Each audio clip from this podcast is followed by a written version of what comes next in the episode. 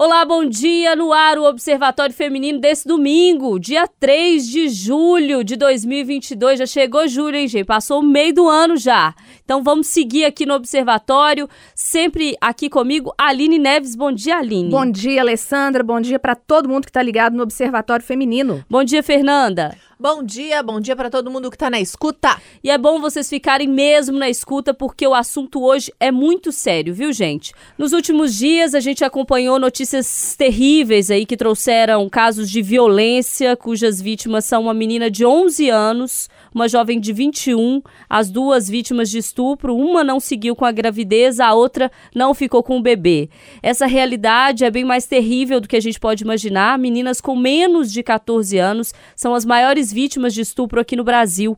Das vítimas, segundo dados que saíram essa semana, 61,2% tinham de 0 a 13 anos, sendo que 9 em cada 10 vítimas tinham no máximo 29 anos de idade quando sofreram a violência sexual. Somente em 2021, mais de 52 mil brasileiras foram estupradas. Ano passado, foram mais de 66 mil casos, segundo dados do Anuário de Segurança Pública de 2022, divulgados pelo Fórum Brasileiro de Segurança Pública na última semana. E é sobre esse assunto urgente que a gente precisa falar sobre ele, entender e discutir, que a gente conversa hoje aqui no Observatório Feminino com a Luciana Temer, presidente do Instituto Liberta e professora de Direito Constitucional da PUC de São Paulo. Luciana, bom dia, é um prazer falar com você aqui aqui no Observatório. Bom dia, o prazer é meu. Obrigada pelo convite. Luciana, eu queria primeiro que você desse um panorama para gente sobre que tipo de problema é esse que a gente está falando e por que que a gente precisa tanto falar sobre esse problema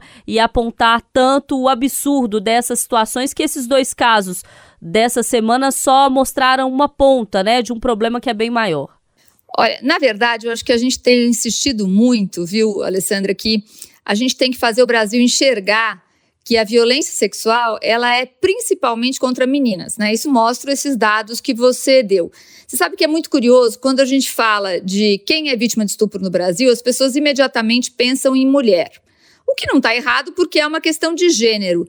Mas as pessoas não pensam numa criança, pensam numa mulher adulta.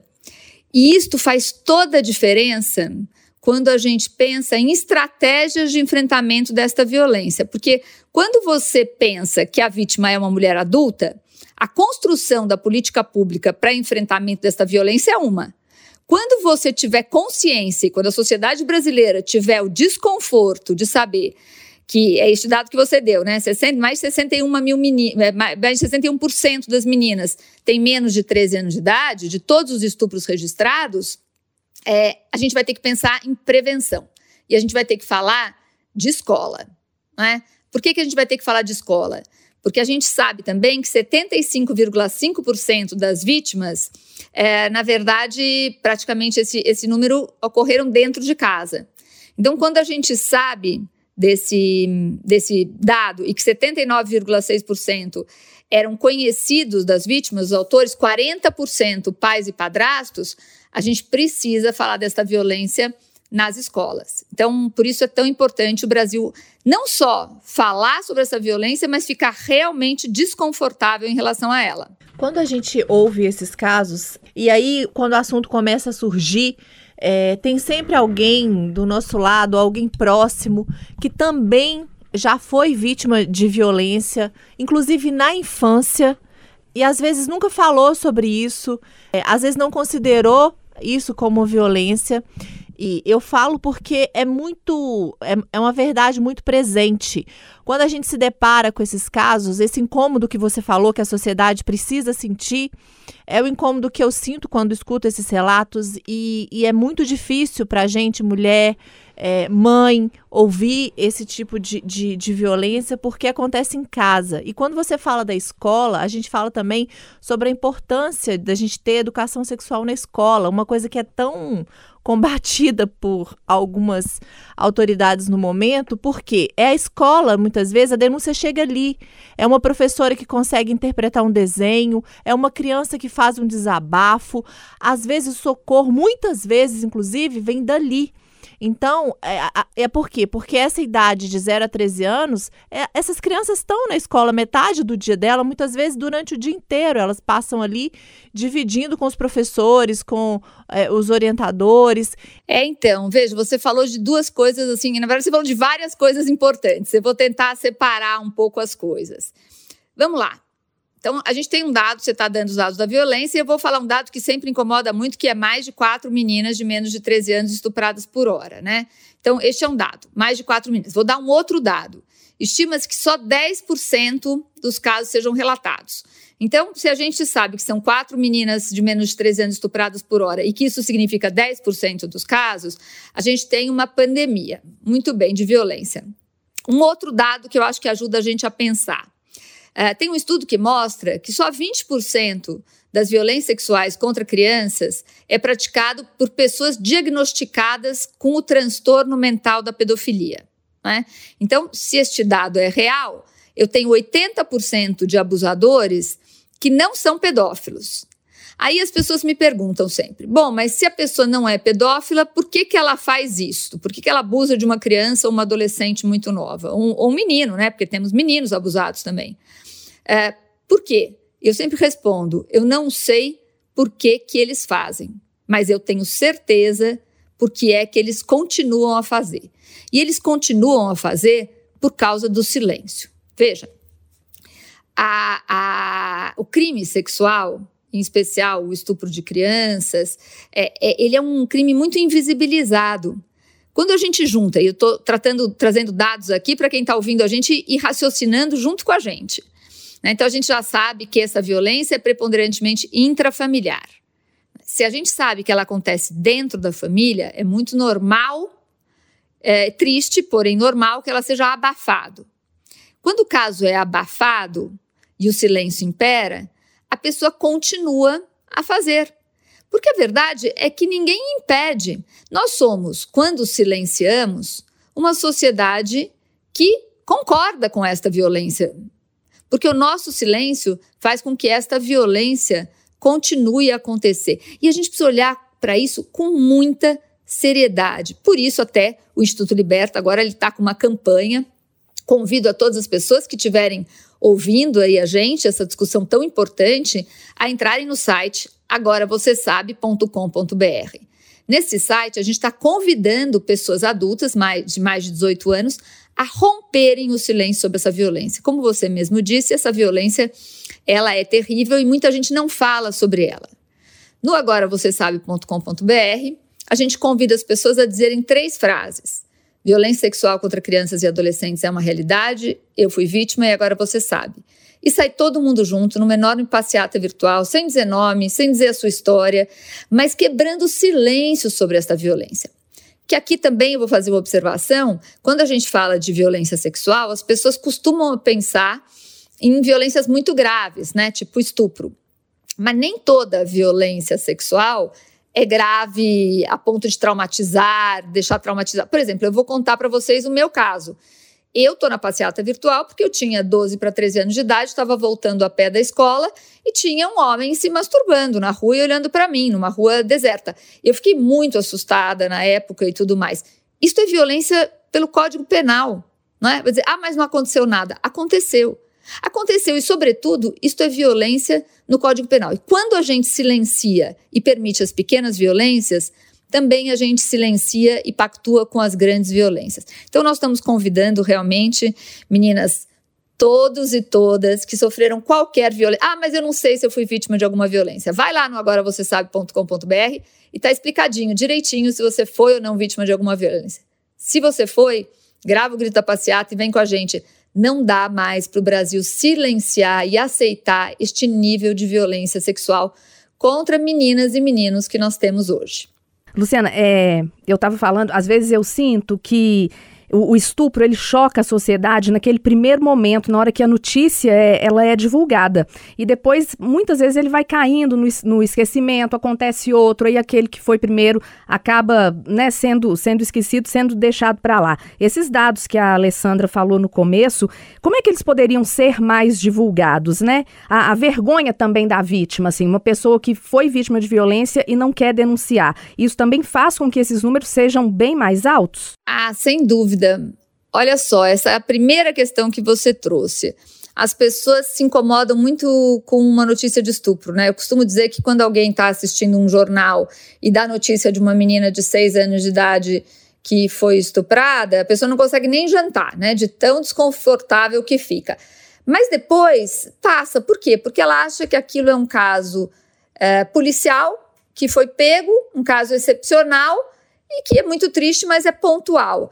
Ah, esses números que a gente está trazendo são os números que mostram que essa violência é cotidiana, gente. Enquanto a gente está conversando aqui, algumas meninas de menos de 13 anos estarão sendo estupradas no Brasil. Isso é um dado oficial, isso não é uma suposição. Isso é registro policial, não é? Então, é, a gente precisa entender que essa violência é uma violência cotidiana. E outra coisa que nós temos que enfrentar é justamente isso que você diz, a vergonha da vítima. Né? Porque a, a violência sexual envergonha a vítima. E isto é um aliado do violador, do criminoso, do abusador. Por quê? Porque é isso, aquilo que eu estava dizendo. Se eu tenho vergonha, eu silencio, se eu silencio, eu permito que esta violência aconteça impunemente. Esse movimento, agora você sabe, a gente quer trazer os adultos para uma consciência de força. Porque é muito interessante a gente olhar a gente hoje estruturada, e eu tenho amigos, pessoas próximas, estruturadas, que são vítimas de, foram vítimas de algum tipo de violência na infância e que se constrangem de falar sobre isso e acham que isso é se expor. E a gente precisa mudar esta realidade. Nenhum adulto tem que ter vergonha de ter sido vítima de violência eh, de qualquer ordem sexual na infância ou na adolescência. E mais do que isso, hoje nós adultos fortes devemos emprestar nossa voz e a nossa força para quem não tem. Porque hoje crianças e adolescentes estão sendo vítimas. E se a gente, adulto, não tiver coragem de falar, como é que a gente pode esperar que crianças e adolescentes tenham coragem? A gente tem que emprestar a nossa voz para proteger os nossos filhos e netos. Luciano, o que me impressiona nessa discussão, e isso veio à tona muito essa semana, é como há uma preocupação muito grande sobre como o corpo da mulher está sendo utilizado, é, como o corpo da mulher precisa ser coberto ou precisa ser usado para a procriação e como essa mulher deve ser mãe, independente de ter sido vítima de estupro ou não, como é que ela tem que agir antes, durante, depois de um caso de crime. Me chamou muito a atenção como as pessoas discutiram o caso da Clara e também o caso da criança de 11 anos, muito preocupadas num caso com um bebê, num outro caso com, com um feto, não que não precise de preocupação para essas duas vertentes, mas muito preocupadas com, com o feto e com o bebê, muito pouco preocupadas com a criança estuprada e com a mulher que foi estuprada, uma jovem de 21 anos. É, como que você percebe esse paradoxo, assim, ao mesmo tempo em que há uma preocupação muito grande com o fruto de um estupro, não há uma preocupação com aquela vítima do estupro. A gente está muito preocupado ainda em legislar sobre o corpo da mulher que permanece público uh, sem entender que ela é vítima? Olha, eu acho que a gente está numa sociedade extremamente machista ainda. A gente está falando aqui de uma mudança de cultura, né? Quando a gente fala de respeito à mulher e ao corpo da mulher, a gente está falando de transformar uma cultura que está acostumada a objetificar e a usar o corpo da mulher e se sentir proprietário do corpo da mulher. E esta mudança de cultura é muito urgente e necessária. Veja, a culpabilização da mulher ela se dá frequentemente. A gente está falando aqui de um crime sexual que é o estupro, mas quando a gente parte para um outro crime sexual, que é a exploração sexual de crianças e adolescentes, né, que é quando a, a, um adulto paga para ter relação sexual com uma menina ou menino menor de 18 anos, é, quem é culpado na cabeça das pessoas é a vítima. Né? E a gente tem inclusive um documentário, convido também todos a assistirem, um documentário, está no Globoplay, mas está também numa plataforma gratuita chamada Videocamp, que chama Um Crime Entre Nós. É um documentário que nós fizemos no Instituto Liberta, junto com o Instituto Alana, produzido pelo Maria Farinha, que fala justamente sobre a culpabilização de meninas e mulheres. Então a gente precisa transformar uma cultura. Como é que a gente transforma uma cultura? Eu só consigo enxergar um caminho, que é pela educação. Então, sim, a gente vai resolver, eu acho que esta questão de culpabilização e de desrespeito a meninas e mulheres, quando a gente olhar para todo esse contexto, entender que é na escola, que é na educação, que a gente tem que transformar esses é, conceitos e preconceitos arraigados há tantos anos na nossa sociedade. Falando de educação, essa educação é muito importante também com relação aos meninos é, desde dentro de casa, passando pela escola, porque o tempo todo a gente está discutindo esse tipo de violência, é, sempre falando no foco da mulher. Mas a gente sabe também que tem os meninos que são vítimas, a gente sabe disso, mas sabe também que a gente tem aí nos homens, né, os nossos principais algozes. Então, é muito importante que essa cultura venha de dentro de casa, da educação dos nossos filhos, para que a gente consiga transformar, começar ou ajudar a ampliar esse movimento dessa cultura também de que a, o corpo da mulher é público, todo mundo tem direito de opinar, todo mundo tem direito de legislar sobre ele e a responsabilidade é toda em cima da mulher. Não se fala sobre é, pais que abandonam filhos nesse aborto masculino, que é totalmente legalizado, sempre foi. É, a questão do tipo de agressão também já foi falado aqui, ah, é estupro, a gente quando choca quando é estupro, mas a violência ela acontece de diversas formas, ela passa pelo assédio, que a gente está vendo também esse assunto discutido aí nos últimos dias, é, então, assim, é, é muito amplo, é muito urgente, é muito necessário a gente ter esse assunto discutido dentro de casa com os nossos filhos e transformar realmente pela educação, porque eu também não vejo outro caminho. É, eu acho que não, não tem mesmo outro caminho. Agora, eu acho que o que a nossa sociedade precisa entender é que uma sociedade que respeita as mulheres, ela será melhor para todos, para homens e mulheres, né? Porque a gente fica sempre nessa uh, disputa, né?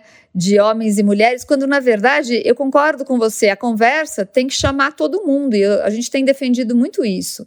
Todo mundo tem que ser chamado para essa conversa, porque eu acredito hoje que os homens também sofrem com esse sistema machista e sofrem muito.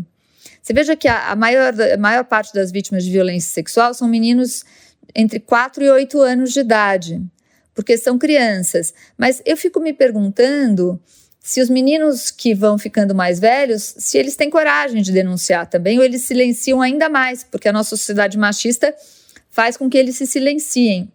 Agora, a verdade é, a gente precisa entender que uma sociedade igualitária entre homens e mulheres será uma sociedade melhor para todos, para homens e mulheres, e não só para as mulheres. Até porque as mulheres, não é como é que é aquela, aquela brincadeira que, é, que não é brincadeira? Mulher é 50% da população e a outra 50% é filho dessas mulheres? É isso, né?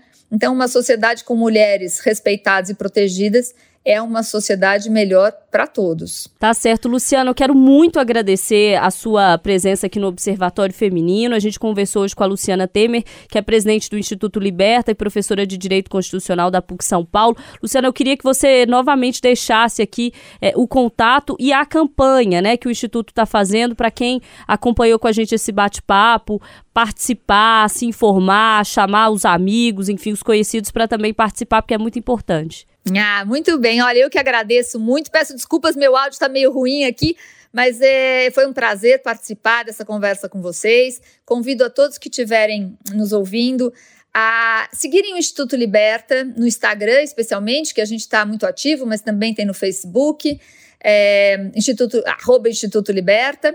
E lá talvez vocês consigam entender melhor a proposta do agora você sabe.com.br. Se vocês entrarem no site agora você sabe.com.br, vocês já vão encontrar uh, uh, o espaço para gravação da passeata virtual. Mas no Instituto Liberta vocês conseguem ter, entender um pouco melhor e ter mais explicações sobre o que é esse grande levante. Gente, é isso.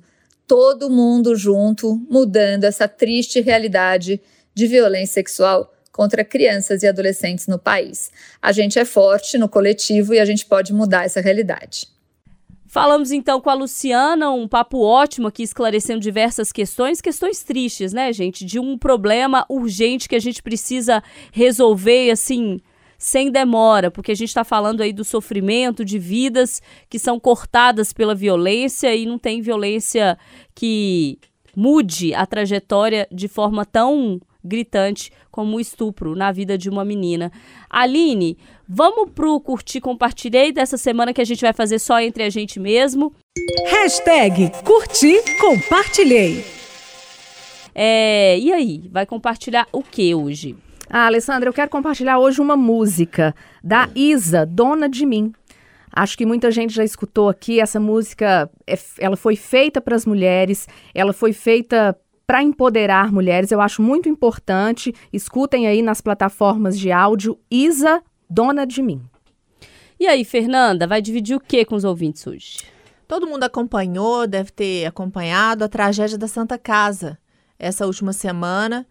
Um hospital referência super importante para toda a população de Minas Gerais. Então, eu queria compartilhar aqui para quem puder participar da campanha lá de ajuda à Santa Casa. Eu vou deixar aqui o Pix, mas se vocês entrarem no Instagram da Santa Casa, tem lá a conta do banco, tudo direitinho. Mas para eu não ficar falando muitos dados aqui, eu vou deixar só o Pix para quem quiser ajudar a Santa Casa de Belo Horizonte. É doações arroba santacasabh.org.br. Então o Pix é doações sem o tio, né? arroba santacasabh.org.br. Eu quero compartilhar essa semana um livro que fala muito sobre o assunto que a gente discutiu hoje, né? Violência é, contra meninas. Ele é um clássico, chama A Cor Púrpura, da Alice Walker, e ele conta a história da Sally, que tem a vida inteirinha dela permeada pela violência e como a violência sexual contra meninas acaba determinando e, e sendo é, muito fundamental para diversos fatores ao longo da vida dessa menina que vai se tornar mulher. Então ela vai ali é, quase que normalizando aquela violência, achando que se o pai fazia, o companheiro pode fazer e vai buscar sempre uma justificativa para essa violência. Por isso a gente precisa quebrar essas barreiras. E a gente conta com vocês aí do outro lado do radinho, do outro lado da tela do celular do computador. Falando em celular computador, o Observatório Feminino está de cara nova, vocês já sabem, com uma nova formação, eu, Tem Alessandra. um povo lá que eu não sei nem quem é, Alessandra.